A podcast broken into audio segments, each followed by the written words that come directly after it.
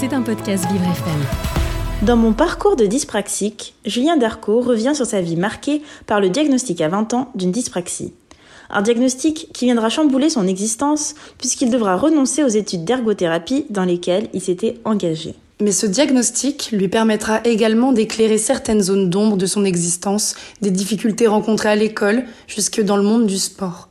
Il a accepté de revenir à notre micro sur son expérience lors d'un entretien. C'est euh, comment expliquerez-vous euh, le trouble dyspraxique à des personnes qui ne le connaîtraient pas? Alors, euh, la dyspraxie, ça englobe beaucoup de choses, mais déjà, c'est ce qu'on appelle un trouble du neurodéveloppement. Donc, dans les troubles de neurodéveloppement, tu peux, il y, a, la dysphasie, donc TDL, il y a la dyspraxie, donc TDC, donc trouble développemental de la coordination. Il y a le trouble des fonctions exécutives, il y a les troubles du spectre de l'autisme, euh, bah, il y a tout ce qui est euh, bah, la dyslexie aussi. Alors, le TDAH, trouble déficitaire de l'attention et hyperactivité, Enfin voilà, ça regroupe beaucoup de troubles du neurodéveloppement. Et la dyspraxie, alors je schématise un peu, mais elle va, elle va considérer, enfin c'est un peu sur les gestes, donc ce qu'on appelle la mémoire procédurale. Enfin, en gros, ça va impacter la mémoire procédurale, donc tout ce qui est euh, automatisation des gestes. Mais euh, c'est. Je vais essayer de schématiser. Par exemple, vous allez faire votre lacet, euh, bah, au bout d'un moment, ça va s'automatiser. C'est-à-dire que vous allez faire le geste des lacets sans penser, bah, il faut faire ça, ça, ça. En gros, le euh, bah, lui, il n'a pas ça. Quoi. Enfin, je fais un peu simple. Mais ça peut aller, euh, voilà, ça peut aller sur tous les gestes de la vie quotidienne. Ça peut aller sur se laver les dents, s'habiller, conduire, bah, tout quoi. Enfin, les gestes, c'est important dans la vie. Hein. donc, donc voilà. Après, il y en a certains qui vont plus ou moins. Il y a des degrés. Il y en a certains. Il y a des trucs. Et vous, comment ça se manifeste au quotidien votre dyspraxie, quels sont les gestes qui euh, vous causent le plus? Alors voilà, c'est là où ça devient un, peu compliqué, mais c'est bien d'en parler. C'est que moi, j'ai voilà, d'autres troubles 10 à côté. Donc du coup, ils vont impacter. Mais la dyspraxie, c'est le principal, entre guillemets. Mais voilà, au niveau de l'attention, j'ai j'ai pas de problème au niveau de l'attention soutenue. Donc voilà, pour mon métier de ménagère, ça ne me dérange pas. Par contre, sur certains, pour m'organiser, par exemple, euh, dans mon quotidien moi, hein, ça va être un peu compliqué. Euh, pour, euh, pour, pour, la conduite, ça va être compliqué parce que c'est beaucoup de gestes, la conduite. Donc, du coup, j'ai galéré à avoir mon permis. oui, dans le livre, vous parlez d'une centaine, non pas d'une centaine d'heures. Ouais, ouais, ouais. Mais ça, ce qui est un peu positif, entre guillemets, c'est que j'ai vraiment eu mal. Je suis tombé sur des moniteurs auto-école qui disaient que j'avais Alzheimer, quoi. c'est très sympa. Euh, parce que justement, j'enregistrais pas les gestes. Mais après, le truc, c'est que moi, j'ai voilà, bah, j'ai répété, répété.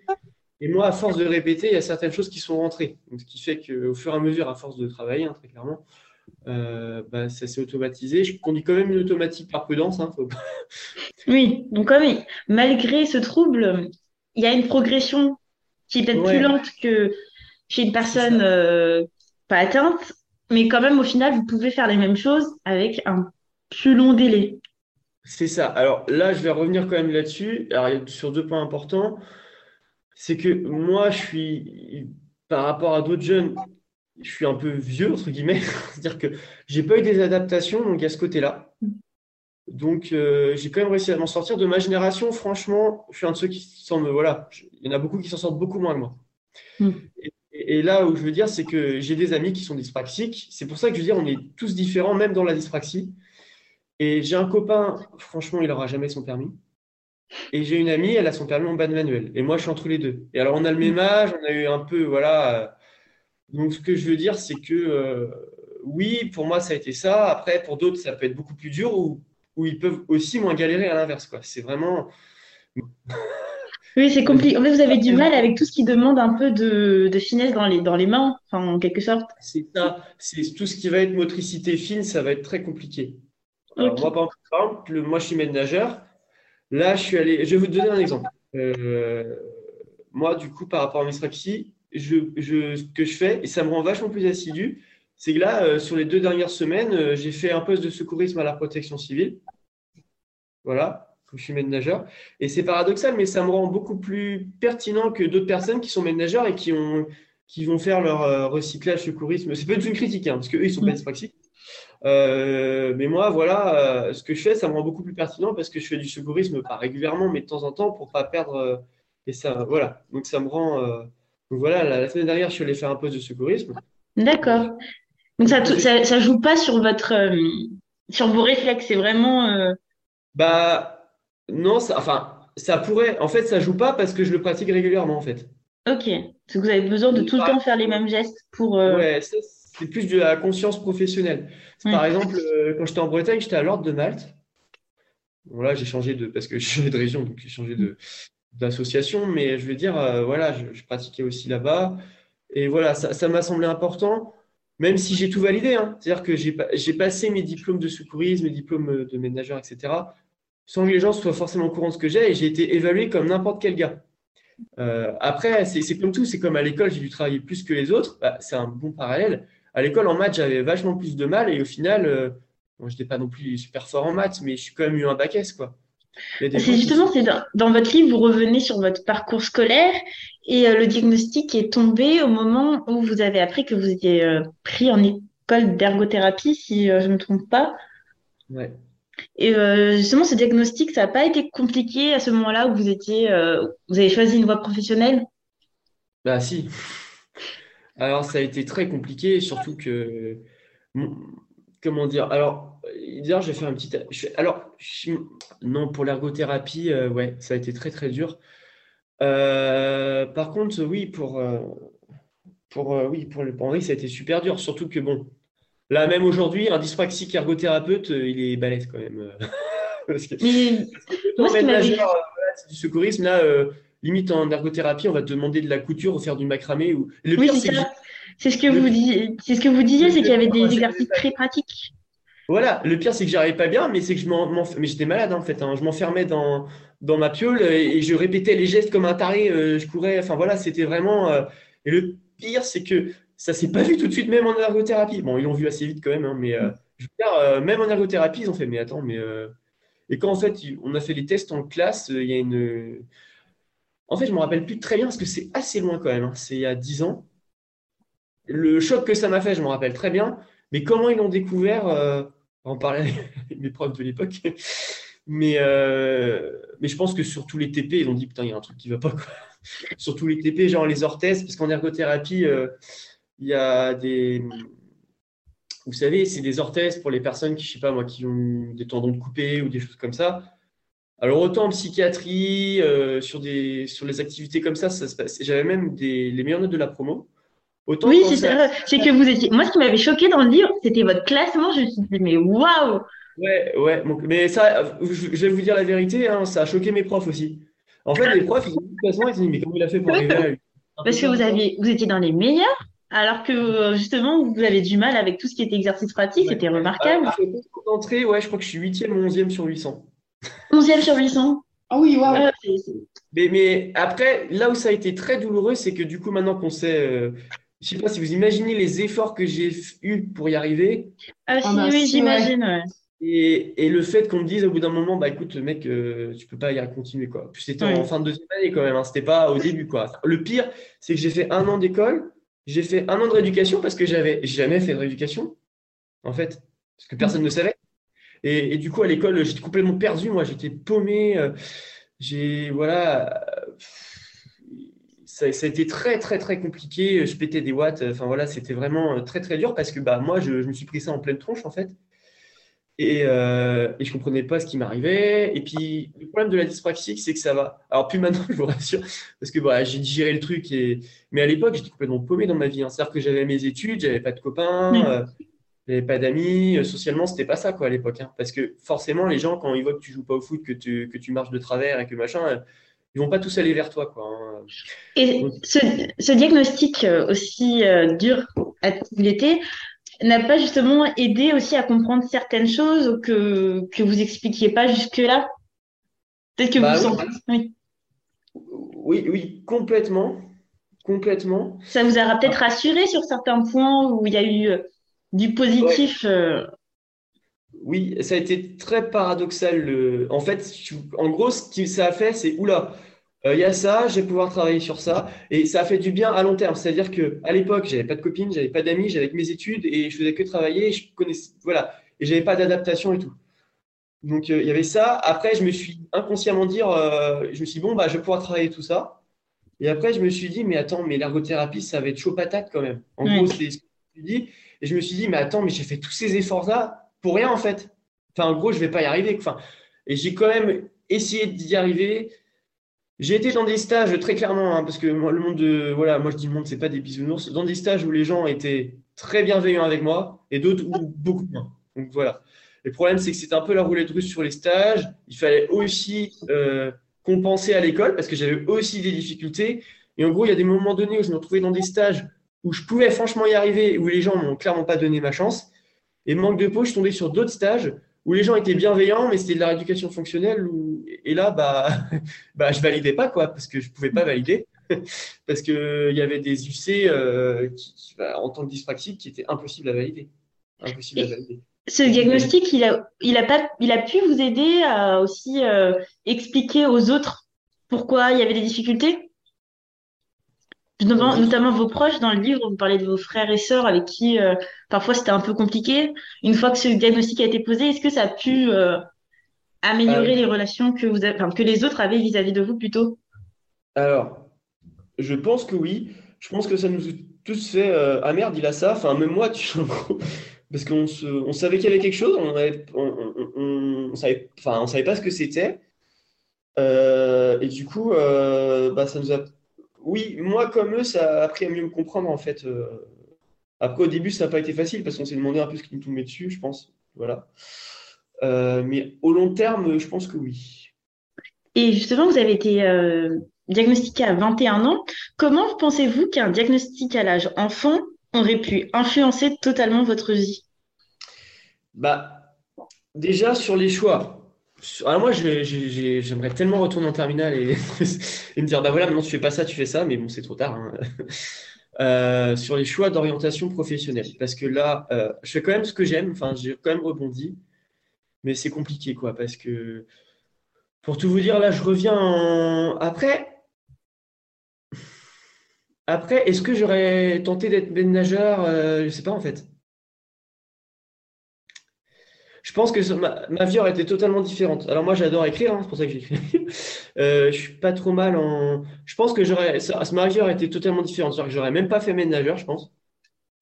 Je pense que j'aurais fait un bac L et des études de philo, très sincèrement. Ah oui, c'est comme on part sur deux choses totalement différentes. Je pense que la, la, vie aurait été complètement différente. Je pense que j'aurais limite pas été sportif en fait. Donc j'aurais été très, très, très, très différent. Parce que vous faites du triathlon et vous pensez que sans, enfin, si vous avez été diagnostiqué plus jeune. Euh, peut-être pas, peut-être pas, parce que j'aurais quand même aimé la natation. Non, non, je dis des bêtises. Euh, mais je veux dire, euh, mais, mais moi, j'aurais pas été, j'aurais été, j'aurais vraiment pas été la même personne, hein, très sincèrement. D'accord. vous pensez. bien, bien hein, mais j'aurais été très. Ce diagnostic tardif est une, une force finalement? Peut-être pas quand même. Euh, je pense que ce que je vais dire, c'est que je remarque que quand, depuis que j'ai le diagnostic, il y a quand même au niveau professionnel des gens qui font Ah, il a ça, il ne peut pas faire ça.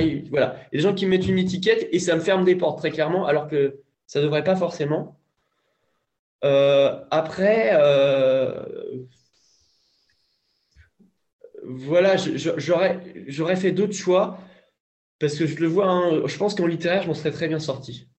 D'accord, euh, donc vous avez misé sur ça. Et j'aurais misé sur ça. Euh, donc, euh, en gros, là, la natation, c'est mon métier. Et, là où c'est embêtant, c'est que la natation, c'est mon métier. Donc, j'ai des trucs pas cool qui m'arrivent, enfin, comme tout le monde, hein, avec mon métier. Je veux dire, c'est mon métier, quoi. Et, du coup, c'est plus ma soupape, en fait. Ah, ok, oui, je vois. C'est-à-dire que là, euh, j'aurais mieux apprécié de nager, en fait. Parce que maintenant, quand tu es nageur et que tu vas nager le soir, tu prends plus le même plaisir que. Vous voyez ce que je veux dire? Oui, c'est vrai. Euh, que là, euh, je pense que, je sais pas, moi, j'aurais. Je sais pas ce que j'aurais fait, hein, mais je pense que j'aurais fait de la philosophie, un truc comme ça. J'aurais été prof de. Je sais pas, hein, je. faut rentrer dans une autre dimension où je suis diagnostiqué plus tôt, mais à mon avis, ça aurait été un truc, ou du théâtre, ou des trucs comme ça, je pense, franchement. Ah, d'accord. Et, et, et j'aurais et très voilà et j'aurais comment dire euh, fait la natation pour le plaisir à côté. Ça, ça aurait été très, très différent. Et j'aurais pas forcément eu besoin de faire du secourisme à côté aussi. Parce que le secourisme, même si je prends du plaisir parce que je vois des gens, j'ai des amis en secourisme en fait, enfin des amis, des, gens avec qui je m'entends bien avec le secourisme par exemple, le triathlon aussi. Donc ça me fait des relations, ça se passe très bien. Mais ce que je veux dire, c'est que j'aurais pas côtoyé les mêmes personnes parce que ça aurait je pense que j'aurais été dans un milieu, même si j'aime beaucoup le milieu et que j'aime bien les gens avec qui je suis aujourd'hui, hein. il n'y a pas de souci, mais je pense que j'aurais été dans un milieu différent et que j'aurais, euh, euh, comment dire, euh, pris la natation comme plaisir. Je serais en club de natation et puis, puis voilà, quoi, c'est tout. D'accord. été beaucoup moins compétiteur, je pense aussi.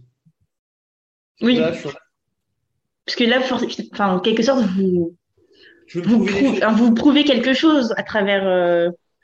Je crois que vous parliez à un moment du vélo dans votre livre où vous disiez que le vélo c'était compliqué.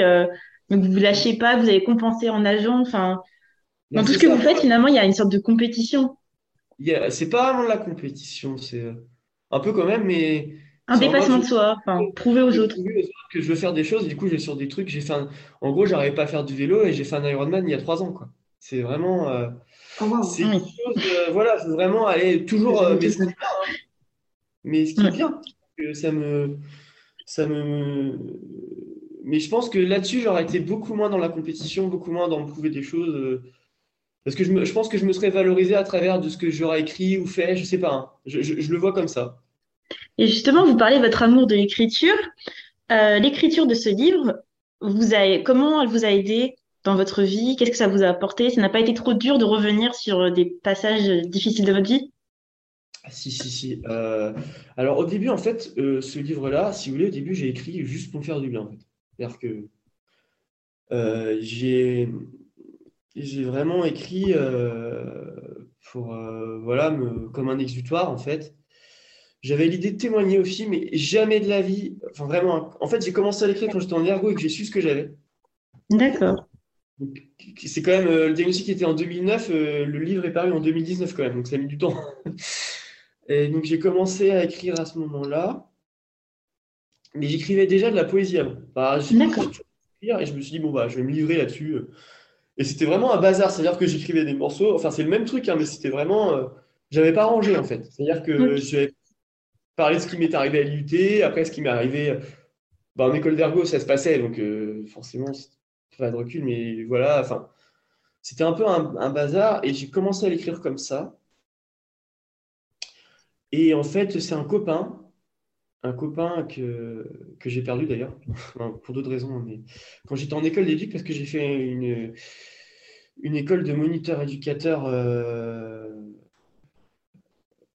en, comment dire, en, je sais plus quand, bref, en 2015, je en 2014-2015. Il m'a dit, mais putain, euh, enfin, c'est bien, pardon, je dis un mot, mais euh, c'est bien ce que tu écris, tu devrais essayer de le faire publier et tout.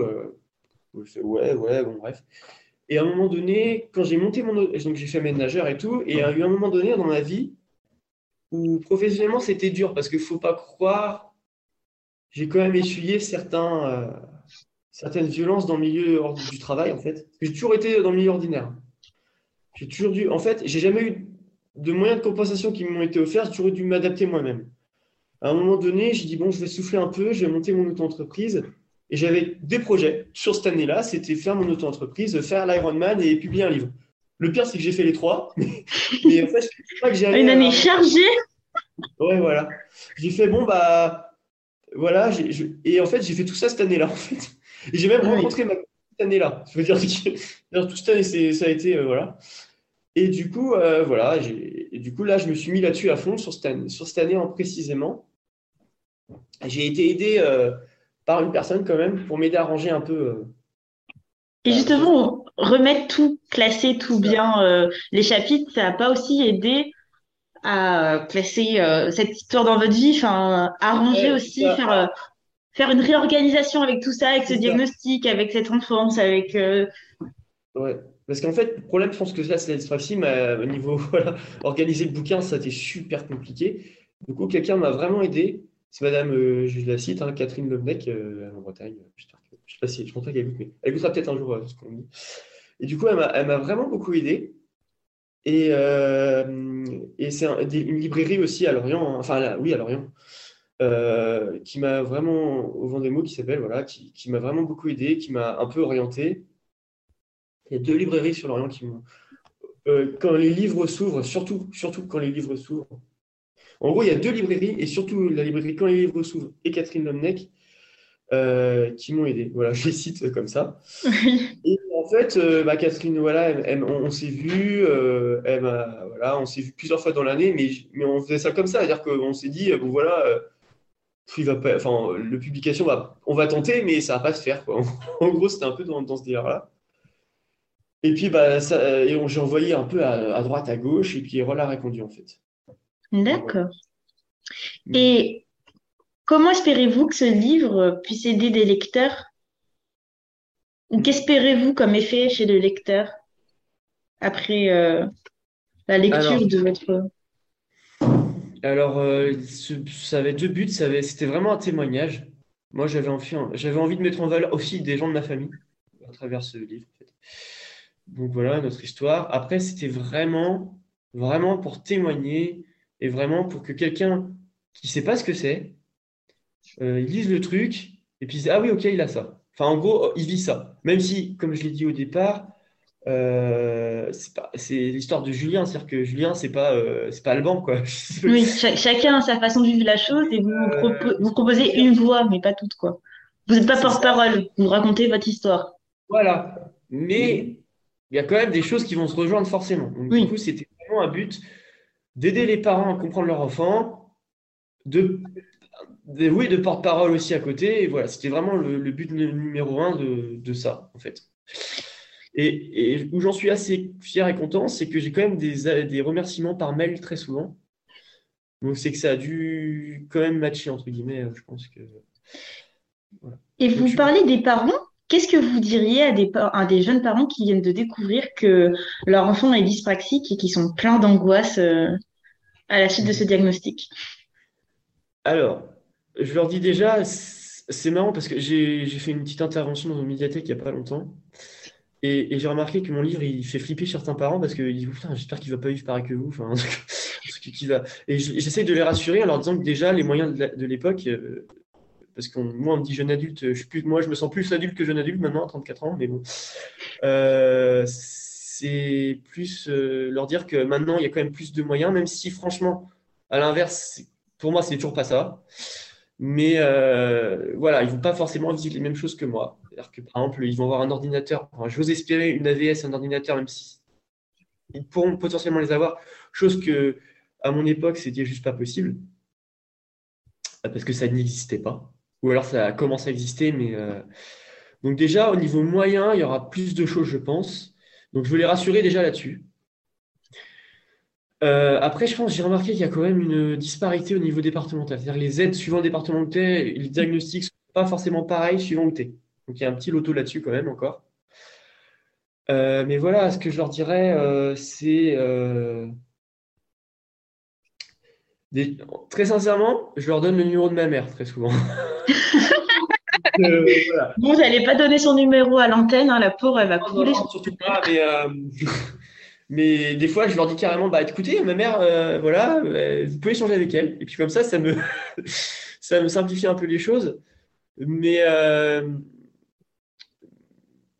mais voilà, que je leur dis, bah voilà, de pas forcément écouter tout ce qu'on dit sur eux. Parce que si on avait dit, écouter tout ce qu'on a dit sur moi, j'aurais rien fait. Donc de comment dire, d'écouter ce que disent euh, tout ce qui est médical, mais aussi d'écouter la, euh, eux, parce que en gros, c'est eux qui connaissent leur enfant mieux que les, autres, en fait. Donc, du coup, un peu de suivre leur instinct, pas trop quand même, hein, mais euh, pas non plus aller dans l'inverse. Hein. Mais voilà, de quand même essayer. C'est-à-dire que si leur gamin a. Voilà, c'est ça. S'il veut faire quelque chose et on se dit, bah, il va jamais y arriver, bah, quand même essayer. C'est-à-dire que l'ergothérapeute, c'était chaud quand même Vraiment très chaud. Après, euh, maître nageur, euh, j'en sais rien moi, mais peut-être que si j'avais le diagnostic, on aurait dit bah, tu peux pas le faire et tout. Bah voilà, moi j'ai 34 ans, euh, je suis pas, je suis pas, je m'appelle, je suis pas un, athlète olympique, faut pas exagérer, mais à 34 ans, je, passe toujours quand même sous la minute au 100 mètres, c'est quand même pas mal, et en plus je suis dyspraxique quoi.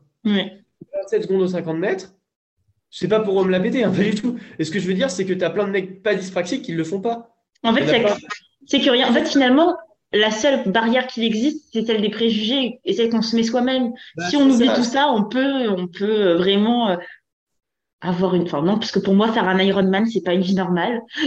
non, mais après, alors il y a beaucoup de gens qui font des Ironman aujourd'hui, franchement. Oui, mais ça... reste un exploit. Oui, c'est un exploit quoi qu'il arrive. Oui. Ah oui, ça reste un exploit. C'est parce que plus de personnes le font que euh, c'est pas un exploit. Oui, euh, ça reste admirable. Hein. Oui, oui, oui, mais bon, après, euh, ce que je veux dire, c'est que, enfin, l'Ironman, très sincèrement, si tu t'entraînes vraiment, enfin, faut le faire quand même, il faut s'entraîner pour, mais il y a beaucoup de gens qui peuvent le faire en vrai. Et ça, c'est mon avis. oui, je sais pas.